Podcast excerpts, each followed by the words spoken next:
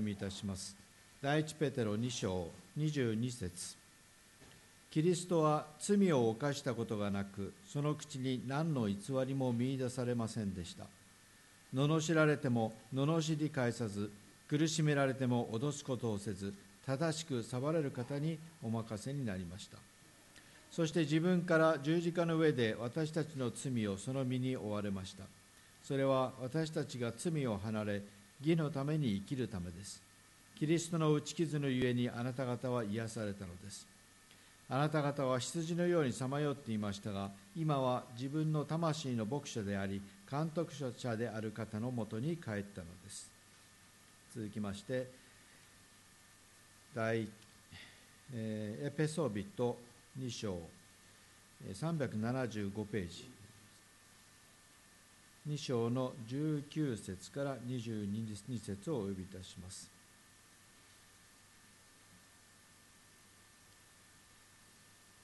エペソビトの手紙2章19節。こういうわけであなた方はもはや他国人でも希流者でもなく今は生徒たちと同じ国民であり神の家族なのです。あなた方は使徒と預言者という土台の上に建てられておりキリストイエスご自身がその書籍です。この方にあって組み合わされた建物の全体が成長し主にある聖なる宮となるのでありこのキリストにあってあなた方も共に建てられ御霊によって神の御住まいとなるのです。本日はキリストの愛に安らぎ癒され成長するとまして高橋先生に取り次いでいただきます。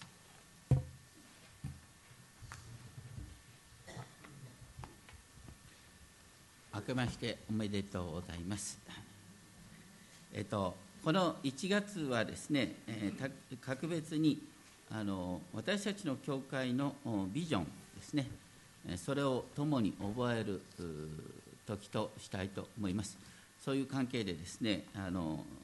今日はキリストの愛に安らぎ癒され成長すると。あのいつも修法に出ておりますですね。あの教会の標語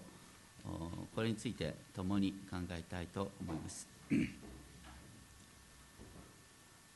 あのいつも年末はですね「紅白歌合戦」を見るんですけれども不思議にですね今年いや今回心に残った歌があります、えーと、西野カナさんの「トリセツ」これは何かというと結婚するにあたってですねあの私をこんなふうに取り扱ってねっていうですね歌なんですね。この度はこんな私を選んでくれてどうもありがとう。この取扱説明書をよく読んでずっと正しく優しく扱ってね。急に不機嫌になることがあります。訳を聞いても答えないくせにほっとくと怒ります。いつもごめんね。でもそんな時は懲りずにとことん付き合ってあげましょう。定期的に褒めると長持ちします。でも小さな小さな変化にも気づいてあげましょう。ちゃんと見ていてね。でも太ったとか余計なことは気づかなくていいからね。こんな私だけど笑って許してね。ずっと大切にしてて永久保証の私だから。この永久保証っていうのはですね私はずっとあなたから離れないというですね結婚の制約を指すのかなと思いますけれども、まあ、ここで、え歌われているのはですね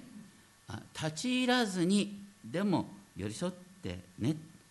見ていてもらいたいけど指摘はされたくない。ですね多くの人が心の内側に持っているですねこの揺れ動く心ですねそんなのを美しく描いているのかなと思います。人には皆ですねそれぞれ繊細で傷つきやすい心が与えられています。それを尊重できるのが愛の交わりなのかなって思います。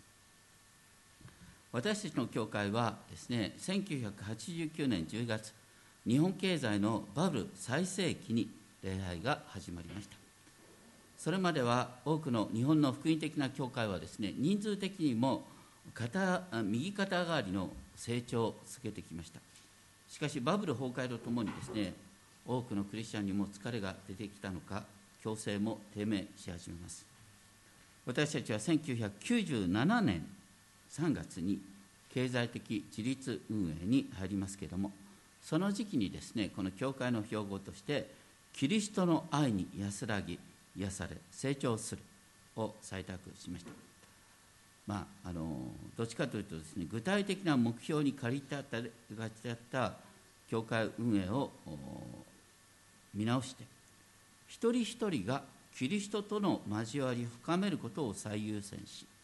その組み合わせとしての優しい神の家族としての教会の成長を目指すという路線でした。どの教会にもですねそれのカラーが生まれがちです。先日ある方がですねこんなことを言ってくれました。この教会に入ると何かほっとする優しい雰囲気が流れている。何か純粋な温かさを感じるって言ってくださいました。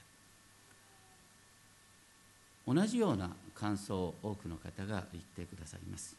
それはこの標語から生まれる教会の特徴なのかなと思います。でもどっちかというと私自身はいつもですねこの賭けばかりが気になってどうしてこうなんだろうどうしてこうなんだろうっていつもですね悩んでしまうところがあいつもですね足りないところを直そうばっかり考えてると与える恵みっていうか良いものを伸ばすっていうことはですね見失ってしまいがちかなと思います。そういう意味でですね私の教会に与えられている標語そしてそこから生まれてきているものそれを改めてですね思い起こしながら何を大切に育てていくべきなのかということをこの今年初めの礼拝に覚えてみたいと思います。キリストの愛にって言った時にですねあのこの標語で何を意図していたか。それは今日いろいろとですね4箇所開きますけれどもまず第1箇所はイザヤ書43章です。イザヤ書43章。旧約の新しい版では1194ページ。古い版では1095ページから96ページにかけてです。イザヤ書43章。だが今ヤコブよあなたを作り出した方主はこうおせられる。イスラエルよあなたを形作った方主はこうおせられる。恐れるな私があなたをあがなったのだ。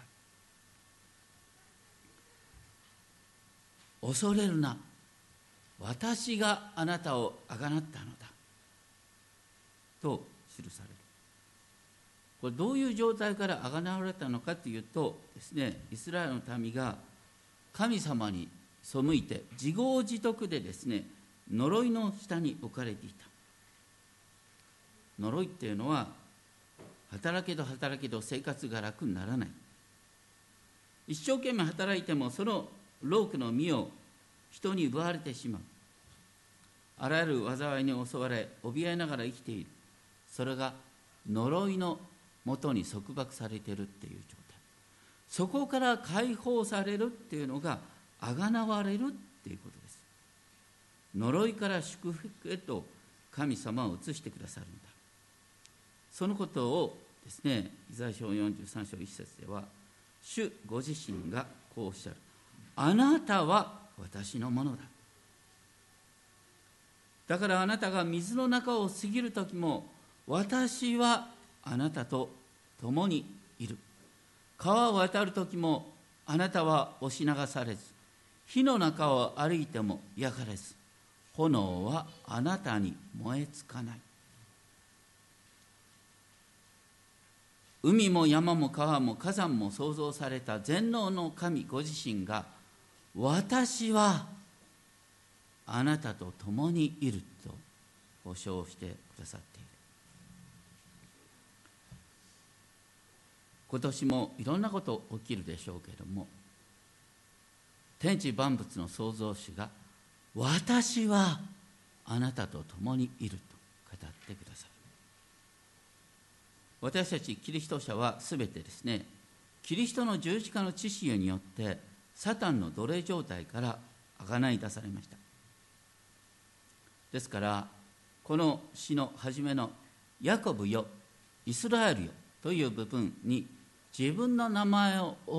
入れてですね高橋秀則よあなたは私のもの神様がおっしゃってくださる。そのように味わってみるといいかな。それが私たちがキリストにある永遠の命を味わうということだと思います。そして主はイスラエルに対する保証を43章4節で私はヤフェあなたの神イスラエルの聖なるものあなたの救い主だから。私は世界で神々と言われるものとは全く異なる超越した存在である絶対的な存在である。その私があなたの救い主なんだ。だからこの地上のどんな力どんな権力も恐れる必要がないんだよ。そのことをエジプトをあなたの身代金としクシとセバをあなたの代わりとすると言われる。クシとセバっていうのはナイル川上流のですねエジプトの南の地域を指します。この文脈はどういうことかというとですねあのペルシャ帝国がバビロン帝国を滅ぼしてイスラエルの民を約束の地に戻してくださくれたばかりかあ約束の地エルサレムに神殿を新たに建てる建て直すことをペルシャ帝国が応援するっていうことがこの文脈なんです。でペルシャ帝国はあの一番の願望はエジプト地域ナイル川地域を自分の支配下に収めるナイル川地域を自分の支配下に収めるためにペルシャ帝国はその通路であるですねエルサレムを安定させたかったんです。だからエルサレムに特別な恩恵を施すことによってエジプト支配を優しくするってこと。だからエジプトの犠牲の上にあなたは立っているんだよ。神の目には大国エジプトよりもあなたの方がかけがえのない大切な存在だっていうことをそうやってペルシャを通してですね教えてくれてるんだよってことなんです。それを前提に私の目にはあなたは高価で尊い私はあなたを愛してるって神様おっしゃる。高価っていうのはかけがえのないもの。他に変わりようのないもの。それが高価です。尊いっていうのは重たいっていう意味があります。栄光と同じ語源の言葉。神様は私たち一人一人を救うためにご自身の御子を犠牲にされたほどに私たちの存在を重いものとして見ておられます。そしてその上で主は「私は」っていうことを強調しながら「私はあなたを愛している」全宇宙の創造主である方がそのようにパーソナルに私たちに語りかけてくださる。そしてその具体的な意味を主はだから人をあなたの代わりにし民をあなたの命の代わりにする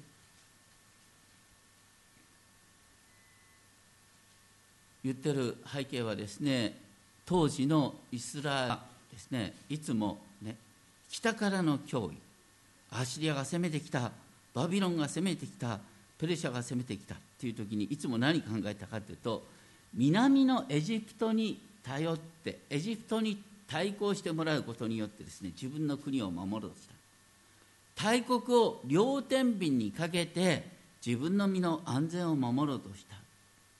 だから強い人には媚びを売っておべっか使って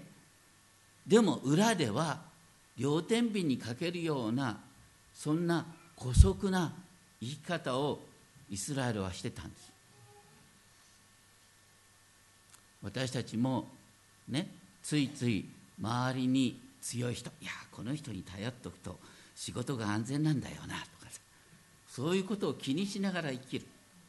そういう人に対してそんなことを気にするな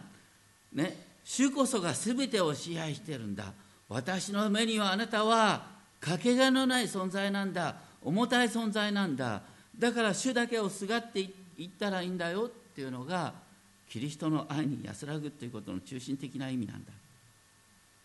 私たちはいつもね日本というのは周りに合わせながら生きることを考えますけれどもかけがえのない存在というのは他に変わりようがない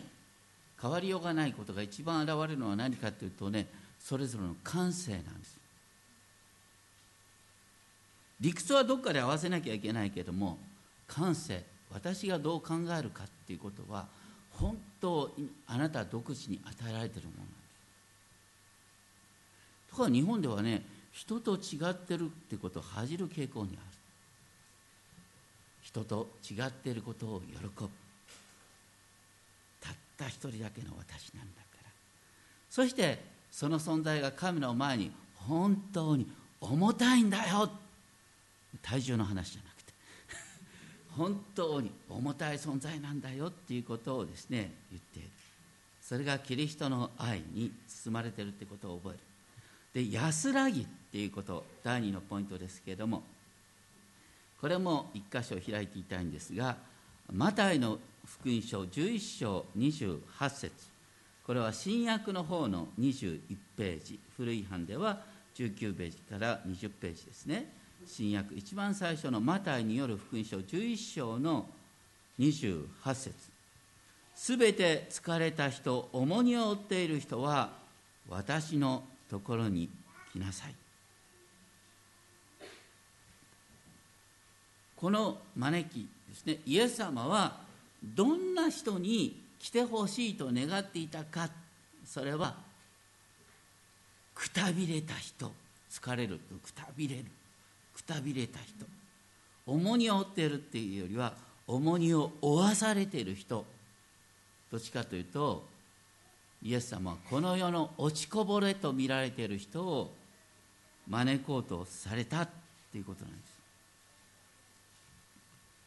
それはどういう文脈かというと当時の、ね、イエス様の時代ですね。立法学者はいろいろとですねこの旧約聖書の教えを生活に適用するっていうんでいろいろとですね神に従うっていうことはこういうことだ。安息日を守るってことはですね一日にこのこの限度しか歩かないことだとかいろいろとことを細かくですね生活への適用を考えたんです。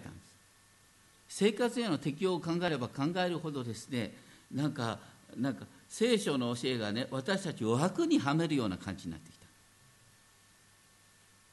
だから立法大体立法っていう訳し方がねどうしてこう訳されちゃったのかなと思う。もともとはトーラートーラー見教えなんですよ。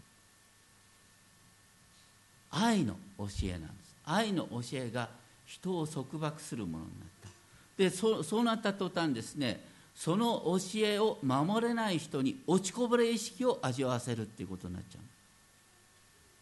でせっかくの愛の教えが人をくたびれさせるんです。重荷を負わされてるっていう気持ちにさせるんです。それに対してイエス様は私があなた方を休ませてあげますと力強く宣言された。あなた方を休ませる。これをしばしば誤解されるんですが休む、ね、これから何もしなくてもいいのか。この「休む」っていう言葉はこの後の29節の終わりに「そうすれば魂に安らぎが来ます」っていうこの「安らぎ」と同じギリシャ語が使われているんです。だから休むっていうことはですねこれから何もしないっていうんじゃなくてその前に書いてあるように私のくびきを追って私から学びなさい。イエス様のくびきを追うっていうこと。くびきっていうのは嫌な言葉です。くびきを追わせるってことは私たちに重荷を負わせるってことですから。例えばこんなふうに用いられて初代教会時代にですね違法人から信仰に導かれた人にいわゆるモーセの立法を守らせるべきかどうかということで議論があった。人の働き15章に出てきますけどもその時にペテロはそのユダヤ人クリスチャンに向かってね。なぜ今あなた方は私たちの先祖も私たちも追い切れなかった。くびきをあの弟子たちの首にかけて神を試みようとするのか。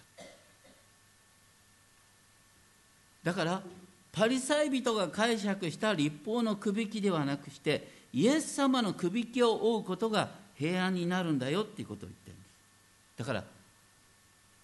休みを与えるっていうことはね昼寝させてあげるっていうんじゃなくてイエス様のくびきを追いなさい。イエス様のくびきはあなたにフィットするんだよ。よく言われるんですけれどもイエス様は大工さんだった。だからね一人一人特注のですねぴったりとしたくびきを作ることができる。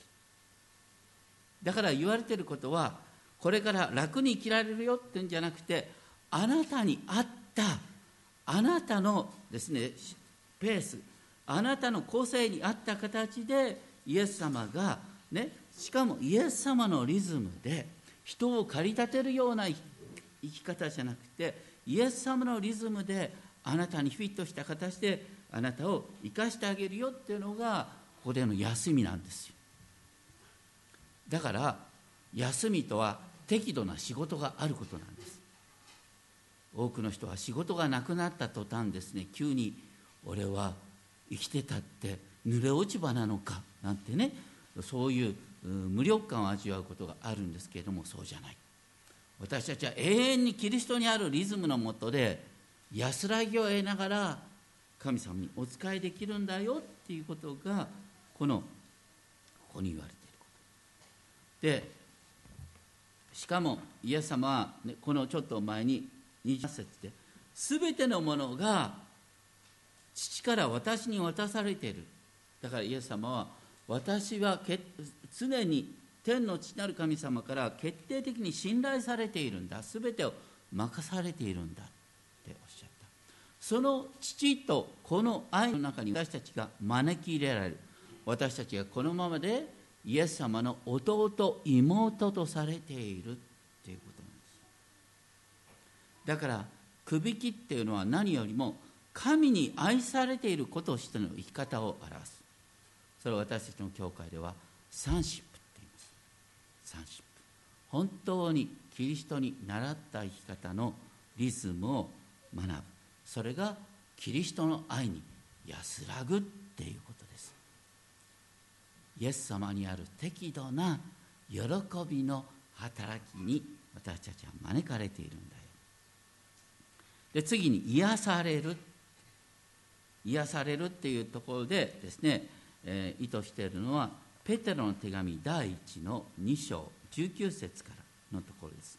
ペテロの手紙第12章。これは新約の455ページ。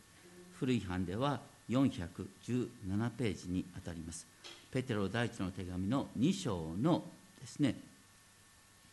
19節のところから見ていきたいんですけれどもここにこう書いてある。もし不当な苦しみを受けながらも悲しみをこらえるならそれは喜ばれることです。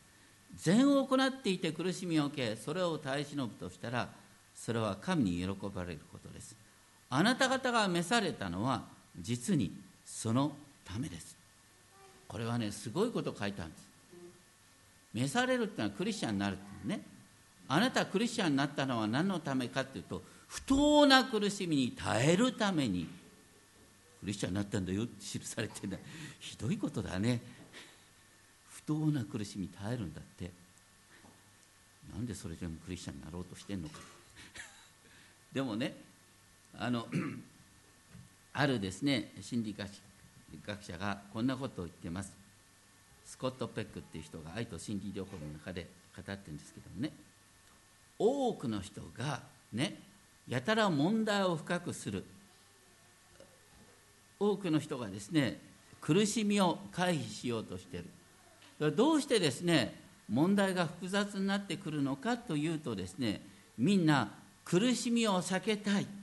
問題を避けたいって思うからかえってですね問題と苦しみに追われてしまうんだ。楽に生きようとするから苦しみに遭うんだと言ってるんですよ。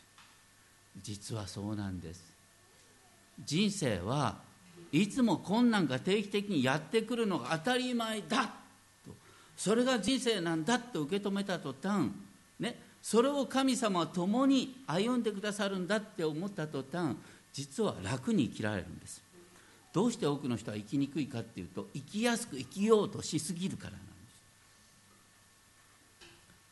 イエス様は私たちをこの世界の困難を一緒に背負おうよ私が共に背負うから愛するっていうことは一定程度人に振り回されることなんです。困難を背負うことなんです。そのことをここでですねあなた方が召されたのは実に不当な苦しみを担うためだっていうひどいことを言ってそしてその上で2章21節から第一ペテロ2章21節から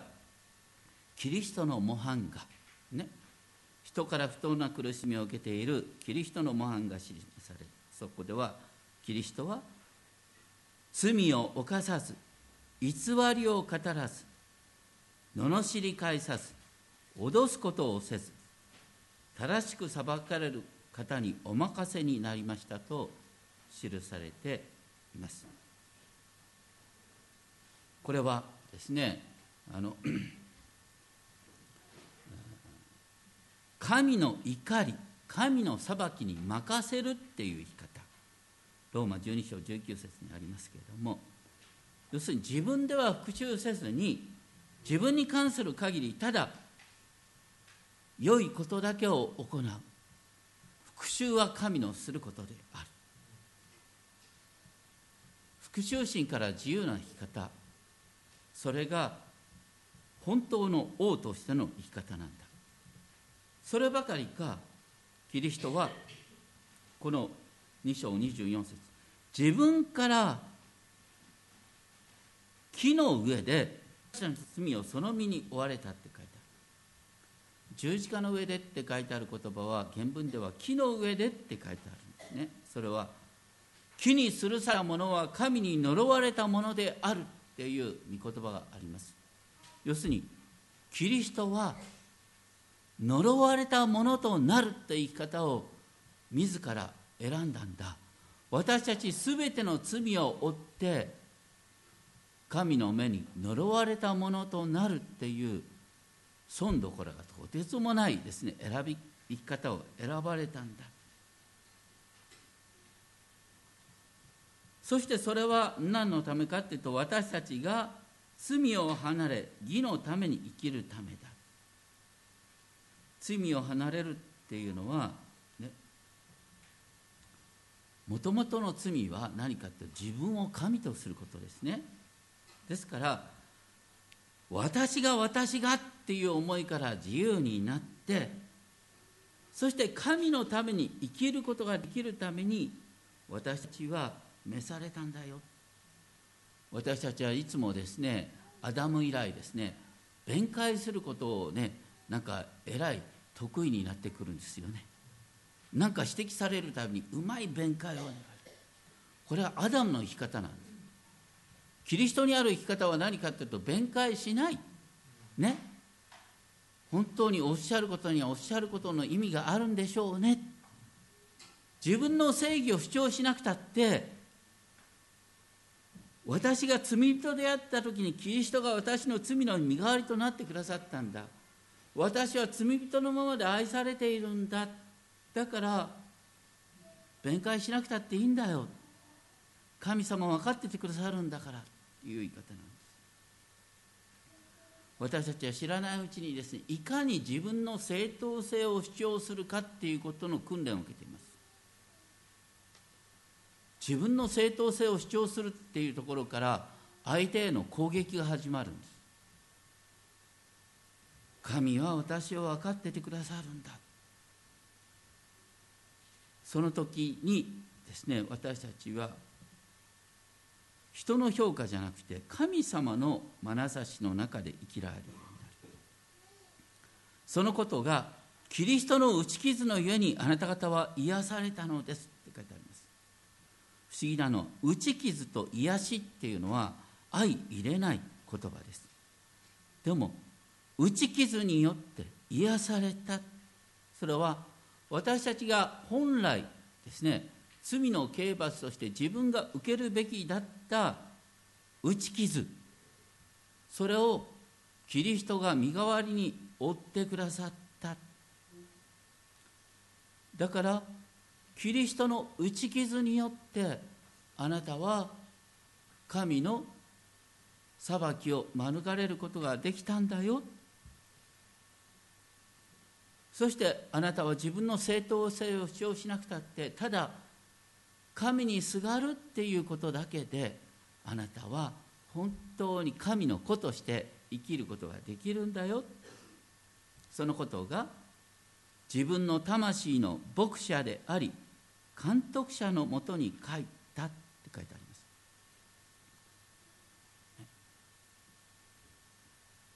まあ、癒しっていうとね、まあ、本当に癒し癒し系だとかね癒しっていう言葉は愛されてますがほっとするっていう感じが強いかなと思いますが聖書が言ってる癒しっていうのは本当に自分の魂の牧者であり監督者のもとに変えるってことを指す。決してね神経症が治るとかですね躁うつ病が治るとかいうこと以前に、原点として、ね、自分の魂の牧者であり監督者のもとに帰る。賭けを持ったままの私が神から愛されてる。昔僕はですね自分はどうしてこう不安に駆り立てられるんだろうと思ってました。でも不安をなくそうと思うとますます不安に駆り立てられるってことが分かった。不安を抱えているままの私が神様にされているってことが分かった。ずっと楽になった。不安はそのまま残ります。でも自分の不安のゆえに人の不安が理解できるんです。僕不安に苛まれてなかったらカウンセリングなんかしようと思わなかったんです。全てそのように益とされるんです。だから大切なのは、ね、私たちさまよっていた羊のような状態。羊っていうのは極めて臆病禁眼で恐れに駆り立てられるととんでもない方向に走り出す。そんなひ弱な羊も有能な牧者のもとではどうなるかっていうとね羊は有能な牧者のもとでですね定期的に、えー、こう牧場を移し替えられるんですよね。草を。草の食べるところ。ほっとくとですね羊は根っこまで草を食べちゃってそこを裸にしてしまう。しかし適度にですね移動させられると羊はですね毒草を食べてそして腹で消化して糞として出す糞はこうとてつもない素晴らしい栄養となるから適度に移動させられた羊の後では素晴らしい牧草地が広がるって言うんですよ同じように私たちも魂の牧者である監督者のもとで適度な困難 適度な移動を与えられて そして私たちの歩んだ後には素晴らしい緑の野が残されていく。それが私たちが癒されるってこと。決して自分だけが楽になるって話じゃない。そして次にですね最後に覚えたいのは成長するって。どういう成長を意味してるかっていうとエペソビトの手紙の2章19節をですね開いていただきたいと思います。エペソビートの手紙2章ですね。これは新約の375ページですね。375ページ。古い版では342ページです。エペソビートの手紙2章の19節。こう書いてあります。こういうわけであなた方はもは他国人でも気流者でもなく今は生徒たちと同じ国民であり神の家族なのです。あの僕があのドイツでですねフランクフルトであのドイツ人のを中心とするですね教会の教会員になったですね。その時教会入会のですね案内っていうのがあってですねあのそれを招いてうちの教会の入会申請書を作ってるんですがその入会申請書のトップにこう書いてあるねもはやあなたは他国人ではないんだ。ドイツではね外国人のことアウスレンダーとか言ってですねなんかちょっと軽蔑を込めたような呼び方なんでアウスレンダー外国の人よねって感じね。でもうあなたはアウスレンダー外国じゃなくて神の民なんだっていうのを見てとても嬉しかった。私たちの教会の入会案内書それを使ってるんですがね。他国人であってもねみんなこれからは神の民とされるんだよ。当時の文脈ではエペソの教会に沿っているギリシャ人、ね、そのギリシャ人がもともと大元のユダヤ人クリスチャンの集まりいわゆるエルサレム教会を中心としたこのね、えー、神の民の交わりの中に旧約の民の交わりの中に私たちがこのままで接ぎ木されるっていう意味が残念ながらしばしばですね、こうキリスト教会の歴史の中でですね私たちの教会の歴史のもともとの原点イスラエルの歩みっていうことを無視してですね福音が説かれることが結構あった、ね、ユダヤ人は異端者なんだとか言ってね。それはとんでもない間違いです。私たちは、ね、違法人はこのユダヤ人の歴史イスラエルの歴史の中に接ぎ木されたんです。私たちはクリスチャンになるっていうことをね大体聖書の中ではクリスチャンになるなんていう表現はないんですよ。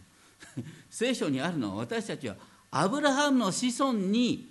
ね、なるってことなんです。アブラハムの子孫になる。これが聖書的なあのクリスチャンになるっていう表現なんです。アブラハムの子孫になるっていうことの意味が分かんないとクリスチャンになってることの意味が全然分かってないんです。そこで言われてるのはユダヤ人とギリシャ人日本人が一つの神の民とされるっていうことなんです。日本日本人と韓国人が一つの神の民として喜ぶっていうこと。それが教会の素晴らしさ。そしてこの方にあって組みされ組み合わされた建物全体が成長する。2章21節。そして主にある聖なる宮となるのでありこのキリストにあってあなた方は共に立てられ御霊として神の見住まいとなる。あのこう成長っていうとねあの私たちは小さい頃からね成長っていうと競争を意識しちゃうんだよね。クリスチャンとして成長。いや私はね本当に神様を身近に感じてんですよ。でもあの人はまだ初心者だからね。ちょっと教えてあげないとね。私は分かってんだけどね。あの人まだ分かってないの。こういう意識を持った途端あなたは成長じゃなくて逮捕してる。ね退いてる。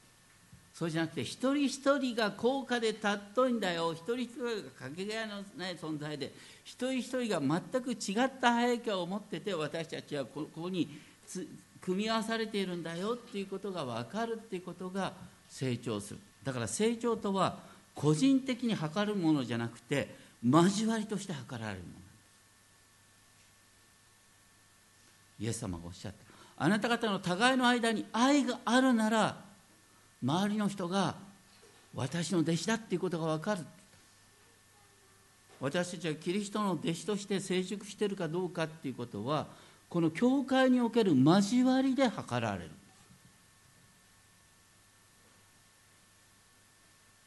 だから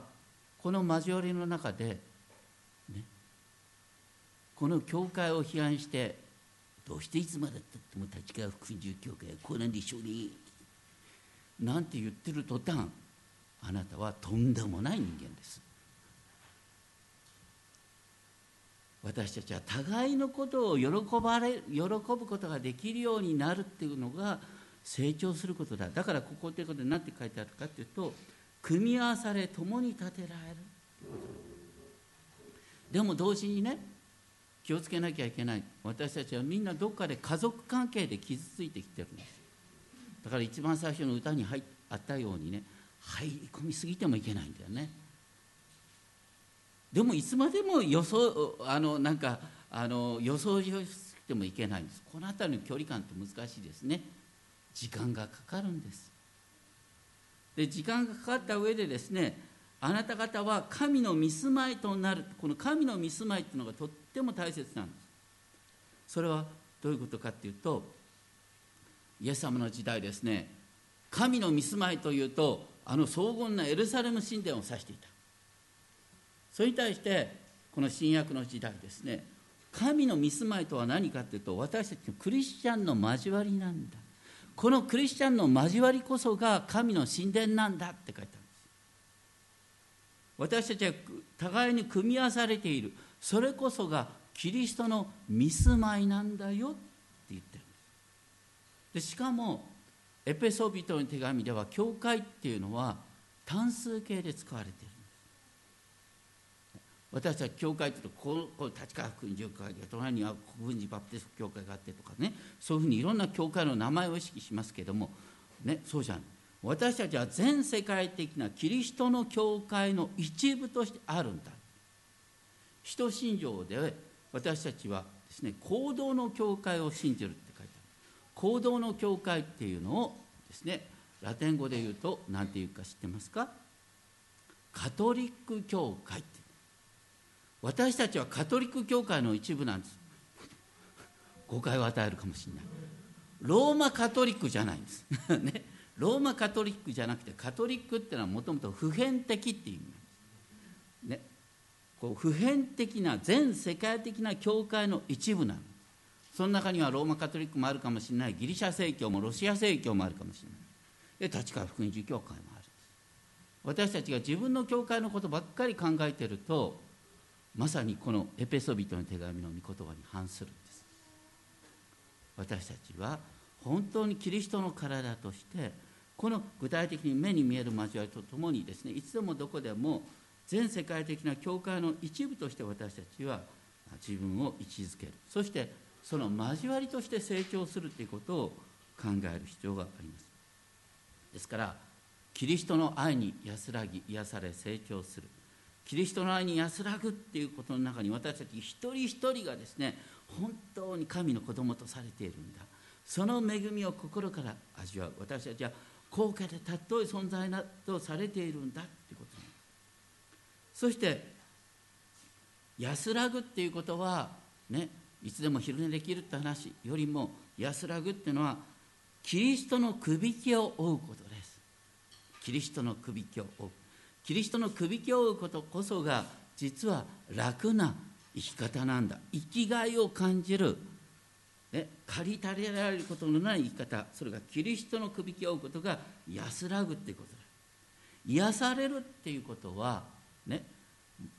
誠の牧者のもとに帰るっていうこと。決してですねあなたが別の人間になるってことじゃない。あなたは繊細なままでいいんです。傷つきやすいままでいいんです。そのままであなたがキリストのもとに、ね、大牧者である方のもとに安らぐ。その時にあなた自身の今まで欠点って思ってたことが人と人とをつなぐ、ね、接着剤として用いられる。それが癒されるっていうこと。成長するっていうのは個人的に測るべきものではなくしてねその人が成長してるかどうかっていうことはあえて言うとその人の人間関係で測られます。なぜなら成長するっていうのはキリストにあって組み合わされることとして描かれているからです。どうかそのようなキリストの愛に安らぎ癒され成長するっていう生き方を覚えたいと思います。お祈りしましょう。天皇お父様あなたが私たちをこのようにキリストにあって選んでくださりありがとうございます。どうか私たちがキリストにあって安らぎ癒され成長することができるようお守りください私たちの教会をますますキリストにある愛の交わりとして成長させてください。尊き主イエス・キリストの皆によってお願いします。